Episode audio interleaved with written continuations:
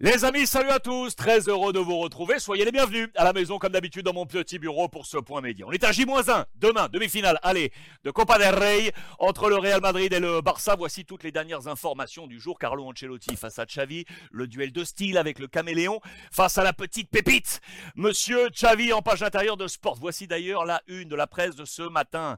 Marca et As, le Real Madrid veut donner un grand coup. On n'est pas seulement en train de parler de la coupe, bien évidemment, on veut frapper le Barça pour qu'il soit blessé moralement pour éventuellement revenir en Liga. Il y a 7 points d'écart, vous le savez pour l'instant, entre les deux formations. Modric, tira del carro, c'est lui qui va servir de locomotive. Explication dans cette nouvelle édition. Regardez également la une de la presse catalane, Sport, avec Vitor Roque, c'est la petite brésilienne dont je vous ai déjà parlé, Atlético Paranense. 18 ans, entretien spécial avec Sport. Notez bien le rendez-vous, demain, jeudi, on aura une connexion directe avec Barcelone, avec Monsieur Albert Masnou, le numéro 2 de la rédaction, qui nous dira tout sur cet entretien. Mais aujourd'hui, l'information principale, elle est ici. À la une de Mundo Deportivo, on cherche un nouveau Pedri. On a besoin d'un autre milieu créatif au Barça. Pedri n'est pas là pour ce match face au Barça et il manque quelqu'un. Déjà, regardez les différentes pistes. On nous parle des deux joueurs de Manchester City. On en avait déjà parlé avec Bernardo Silva et Gundogan. Parejo, l'ancien de Valence, Villarreal également qui serait sur cette et un quatrième larron sur ses tablettes, Molero, Molero, notez bien, de Las Palmas. Voici les quatre noms aujourd'hui qui sont en train de filtrer. Il faut trouver un nouveau Pedri, parce que regardez, les chiffres sont clairs. Avec lui, sans lui, c'est pas du tout la même limonade, les amis. Regardez le pourcentage de points. Avec lui, c'est 90% de points. Sans lui, 57%. Le pourcentage de victoire lorsqu'il n'est pas là, c'est un match sur deux, les amis. Un match sur deux. 50% alors qu'on est quasiment à 90% lorsque Pedri est là. C'est clair et net. On a besoin de trouver éventuellement un autre milieu euh, créatif. Faisons le point. On en profite sur l'infirmerie des deux côtés. Je voulais vous montrer ça parce qu'inconsciemment, depuis un petit moment, on pense que les blessés sont plus côté Barça que du côté du Real Madrid. C'est vrai dans le temps actuel, mais sur toute la saison, c'est plutôt Real Madrid. Regardez, ça c'est sur toute la saison là-haut. 18 blessés au total côté Real Madrid, 16 du côté du FC Barcelone. Regardez le nombre de blessures, 40 côté Real Madrid, 22. C'est quasiment 1 pour 2, vous le voyez du côté du FC Barcelone. Et regardez sur l'année civile ici. Là, je coupe en deux. On est côté Real Madrid, année civile, hein, 2023. Et là, du côté du FC Barcelone, Dembélé, Pedri, Busquets, Ansu Fati. Regardez tout ça du côté euh, du Real Madrid avec le nombre également de matchs perdus. Je pense notamment au Maxi avec Lucas ou encore Mendy. Neuf matchs manqués pour eux deux.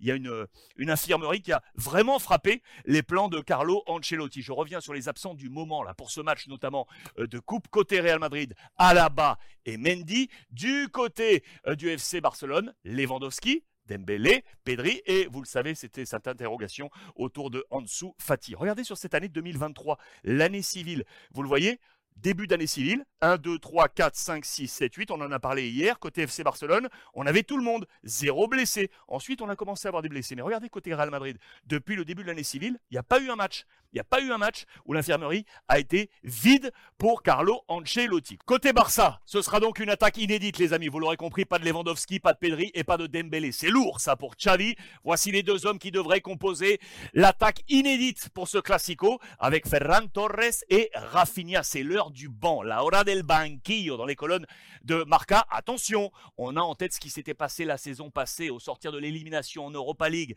face à l'Eintracht Francfort. Derrière, il y avait une inclinaison négative. Et que s'est-il passé cette année? Élimination face à Manchester United. Juste derrière, la défaite face à Almeria avec un seul tir cadré côté FC Barcelone.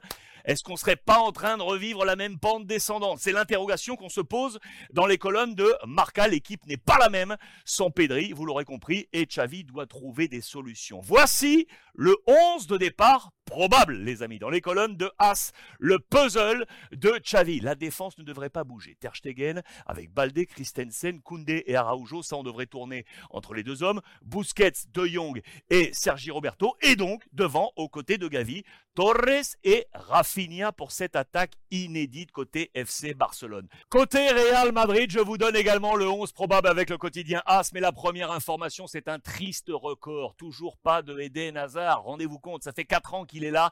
9 classicos, 0 minutes. Zéro minute, aucune minute jouée par Eden Hazard face au FC Barcelone. 9 classicos, zéro minute, 4 ans.